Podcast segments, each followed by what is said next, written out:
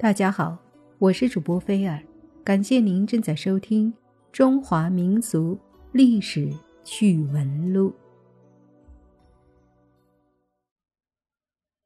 女娲在中国古代神话中是一位备受敬仰的女神，在她死后，人们仍念念不忘她的恩惠，以各种形式来纪念她。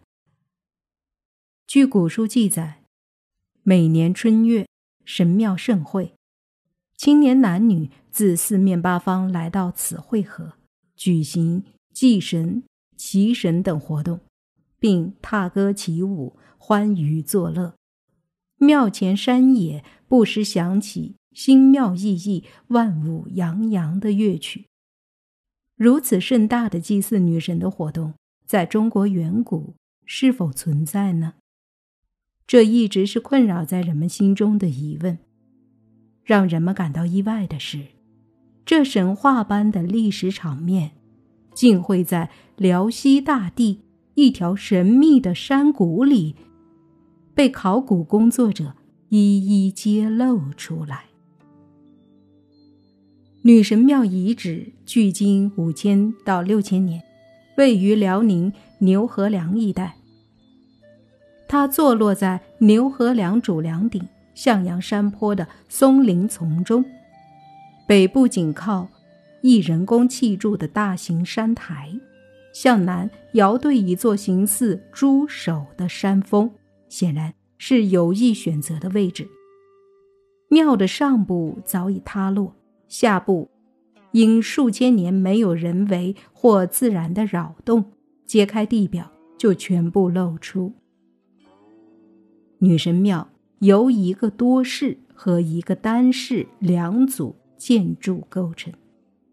多室在北，为主体建筑；单室在南，为附属建筑。两组建筑约在同一中轴线上。女神庙的建筑技术已经有相当高的水平，顶盖墙体采用木架草筋，内外覆泥。具有承重合理、稳定性强的特点。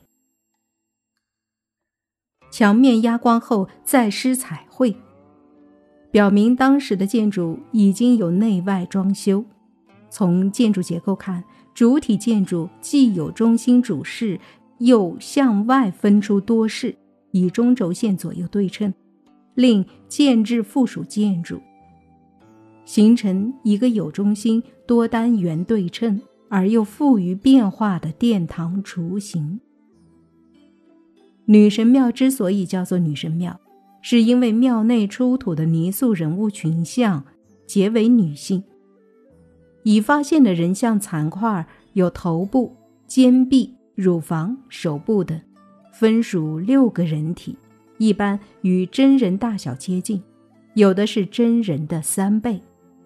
特别是这里出土的一尊与真人大小相当的头像，面部轮廓为方圆形，额部宽平，眉弓不显，眼窝浅耳平，双目长耳尖圆，鼻梁低平渐宽，嘴部较长，嘴角圆而上翘，颧骨隆起，下颚圆而尖，这是比较典型的。蒙古人种，这尊珍贵的女神头像，对今天的中国人来说，真是如见故人。女神的脸型同今天的中国妇女没有多少差别，平凡而朴实，圆而上翘的嘴角露出亲切温和的微笑。唯一使人觉得神秘而不可捉摸的是，镶嵌在眼眶内的又圆又大的眼珠。居然是深不可测的天蓝色宝石。这尊女神头像虽然精美完整，但它仅相当于真人大小，位置也在主室偏西一隅，而在主室中心部位出土的大鼻大耳残块，竟为真人耳鼻的两三倍大。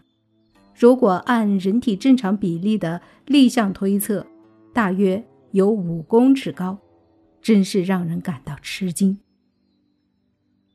如此巨大的女神像，才应该是此庙主事中心的主神。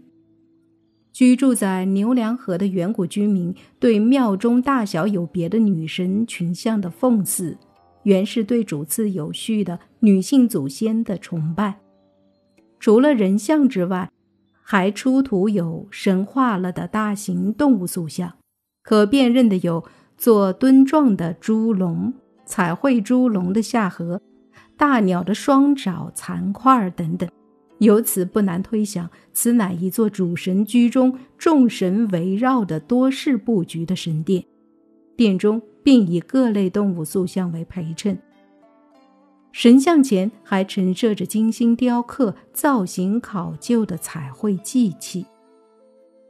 更让人吃惊的还是女神庙的附属建筑，那就是用石头砌成的祭坛和祭石冢。祭坛的平面图类似北京的天坛，前圆后方，冢的结构与后世的帝王陵墓相似，而女神庙则位于中心最显著的地方，祭石冢环绕女神庙四周，形成一个统一的整体，一个巨大的祭祀中心。人们面对在中国大地上从未出现过的遗迹和文物。震惊之后，便陷入了对文明源头的长久的深思和遐想。比起中原地区所发现的原始文化遗迹来说，红山文化遗迹的确更令人激动，更令人遐思。因为中原地区的原始文化遗迹大多是原始人的居民点，温馨、实际、祥和，没有多少浪漫的情调。